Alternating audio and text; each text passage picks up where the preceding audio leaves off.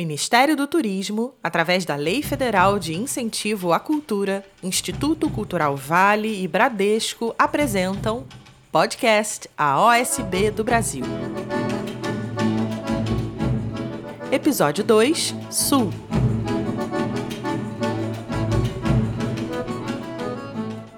A retomada do encontro da Orquestra Sinfônica Brasileira com seu público seguiu. As fileiras do mesmo teatro do centro do Rio, seguindo com assentos vazios por medida de segurança, já pareciam mais cheias. O objetivo principal do espetáculo, de olhar para o valor cultural da história do país para enxergar o futuro, parecia já estar sendo alcançado. Na saída, via-se gente bem jovem. Entre eles, um grupo grande que escolheu a OSB do Brasil, edição Sul, como programa daquela sexta-feira. Dentro do teatro, além das palmas, os intervalos entre canções tiveram também exclamações de exaltação. O público, assim como os músicos, ia também se acostumando a voltar ao teatro.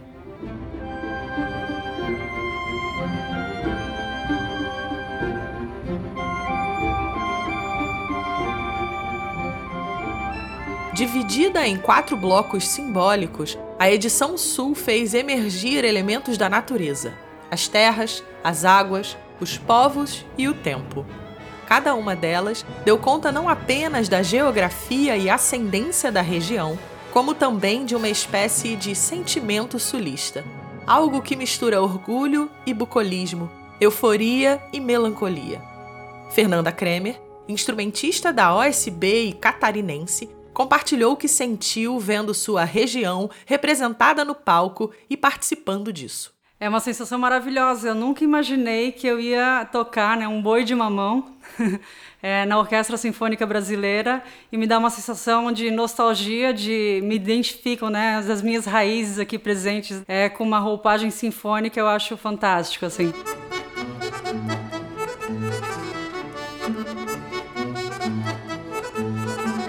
Sensação que contagia a todo mundo, sendo ou não do Sul, como contou o coordenador artístico Nikolai Sapundiev.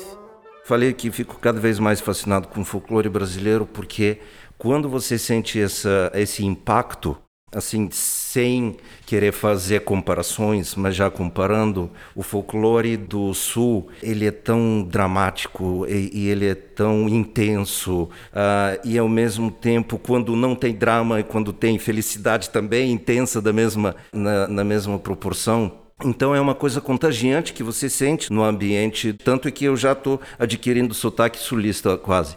É, mas é isso, eu me sinto assim, eu me sinto uh, literalmente fascinado pelas entonações da música, pela dinâmica, uh, pela intensidade. E vou dizer mais uma vez, eu acho que vale a pena sempre repetir que isso é riqueza. Com uma mistura de elementos para além da música, a série encanta não só aos ouvidos, mas também aos olhos.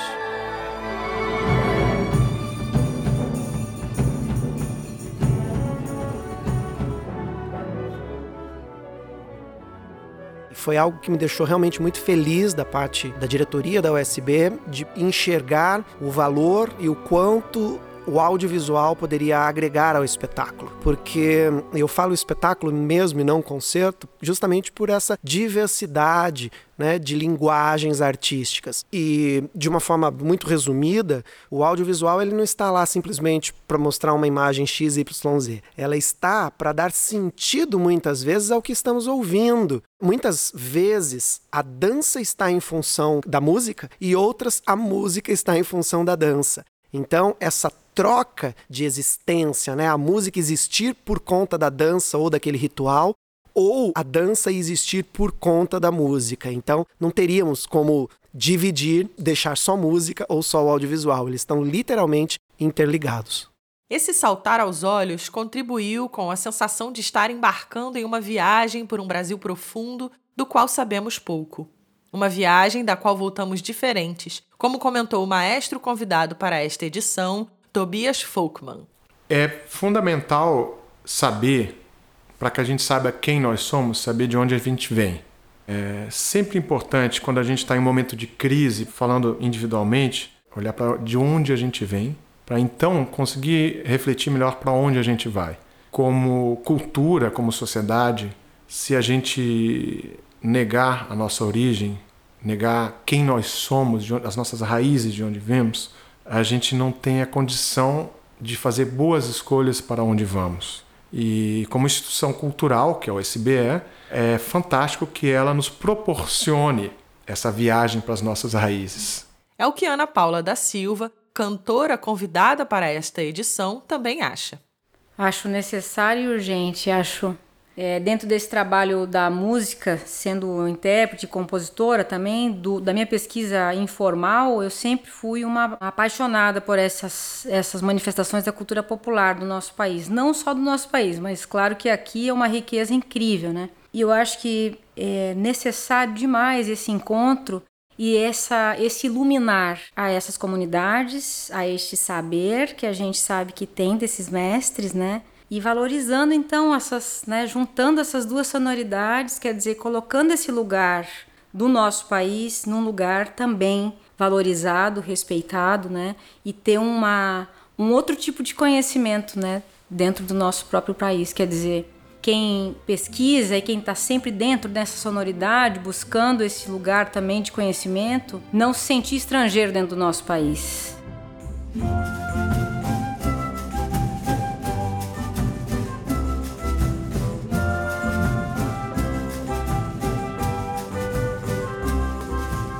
Deixar de sentir-se estrangeiro no próprio país.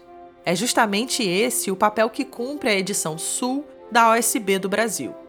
E é curioso porque uma característica da região é sua vocação para preservar tradições dos diversos grupos de imigrantes que a constituíram. Ângelo Martins, arranjador dessa edição, fala um pouco sobre isso. Eu fiquei muito feliz quando o Nicolai me convidou para este projeto por dois motivos. Primeiramente, por se tratar de uma proposta tão relevante e significativa quanto à preservação da nossa identidade. E, em segundo, pela oportunidade para pesquisar sobre a música do sul do Brasil. Atualmente resido em Curitiba, sou espala da Orquestra Sinfônica do Paraná, minha mãe é paranaense, mas apesar de tudo eu ainda não conhecia bem a música regional, as danças e canções típicas, bem como a música folclórica. Eu logo me apaixonei pelo fandango caiçara, pela energia e riqueza rítmica da música gaúcha e pela delicadeza do boi de mamão de Santa Catarina. Realmente uma música muito rica e diversificada, com muitas influências é, portuguesa, alemã, indígena, italiana, polonesa, até argentina. Enfim, um universo musical totalmente novo. É da mistura de todas essas influências que o folclore do Sul se faz brasileiro de um Brasil que preserva as origens de quem chegou de muito longe há muito tempo. E também de um Brasil que quer recontar uma parte do passado de um jeito diferente. Um momento que foi muito marcante no processo criativo foi o arranjo de Negrinho do Pastoreio. Eu optei por uma releitura desconstruindo esteticamente, harmonicamente, e senti uma forte necessidade de recontar esta trágica história da forma que ela é um triste episódio de crueldade e que não podemos nos esquecer. Eu, sinceramente, não consegui pensar de outra forma.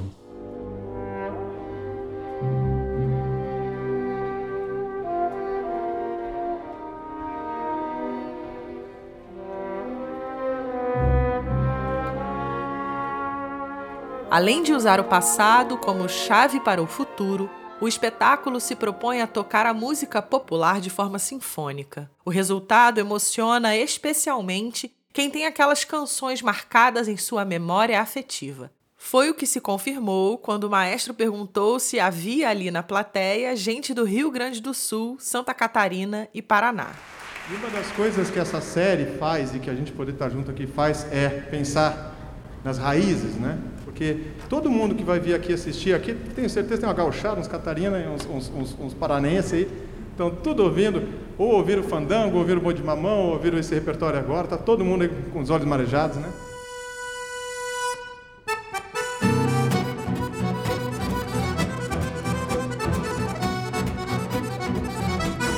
Mas, para alcançar tanta beleza e profundidade nessa mistura de popular e sinfônico, é preciso encarar alguns desafios. Foi o que o músico Renato Borghetti, convidado da série, contou pra gente.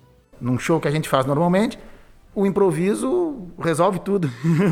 Tanto que quando eu vou fazer show com o meu grupo, eh, eu raramente faço um repertório. A gente toca o que dá vontade na hora. Desafio que ele tirou de letra. Bom, eu sempre sou, sou da opinião de que os encontros, quando ocorrem, eles não podem ser só pelo inusitado, só para, ah, vamos fazer para ver o que, que vai dar. Então, eu acho muito legal o exemplo que acontece aqui. Arranjos complexos, arranjos bem feitos, que exigem tanto da orquestra quanto da gente, né? E isso aí é muito legal.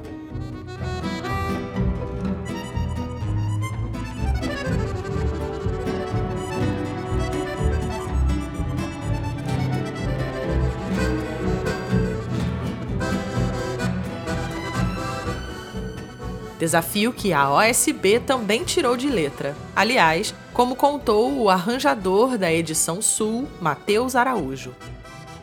O maior desafio é trazer os conjuntos regionais para a orquestra, preservando as duas forças, a música de comunidade tradicional e os recursos da orquestra sinfônica que também devem ser aproveitados plenamente. Mantenedor Instituto Cultural Vale Patrocinador Master NTS, nova transportadora do Sudeste. Patrocinador Brookfield. Patrocinador série AOSB do Brasil, Bradesco. Copatrocinadores Sérgio Bermudes Advogados e Telemon. Apoio série AOSB do Brasil, Queiroz Galvão. Realização Fundação OSB, Secretaria Especial de Cultura, Ministério do Turismo e Governo Federal. A produção deste podcast é da PodSim. Para conhecer mais sobre nossa instituição, apoiar a OSB e seus projetos de inclusão social por meio da música, acesse nosso site osb.com.br. Siga a OSB nas redes sociais. No Facebook, Orquestra Sinfônica Brasileira. No Instagram, OS Brasileira. E no YouTube, Sinfônica Brasileira. A gente encerra com o poema de Ethel Frota e Consuelo de Paula, que abriu o espetáculo na voz de Zezé Mota. Até o próximo episódio. A canção é meu pecado, minha dor e redenção, meu brinquedo, meu reizado, o meu bocado de pão. A canção é meu estado, minha sina, distração, meu folguedo, meu congado, meu cajado, profissão. Uma sorte, um presente, estandarte, talismã, minha comissão de frente, uma filha temporã, um rebento, um trovão, o estrondo da maré, água benta, devoção, luz pagã, alto de fé, uma fonte, o santo forte, a função, o meu papel, rosa dos ventos, meu norte, coração vertendo mel. A canção é meu bailado, meu sinal e meu bastão, fandango sapateado, o final, a expressão.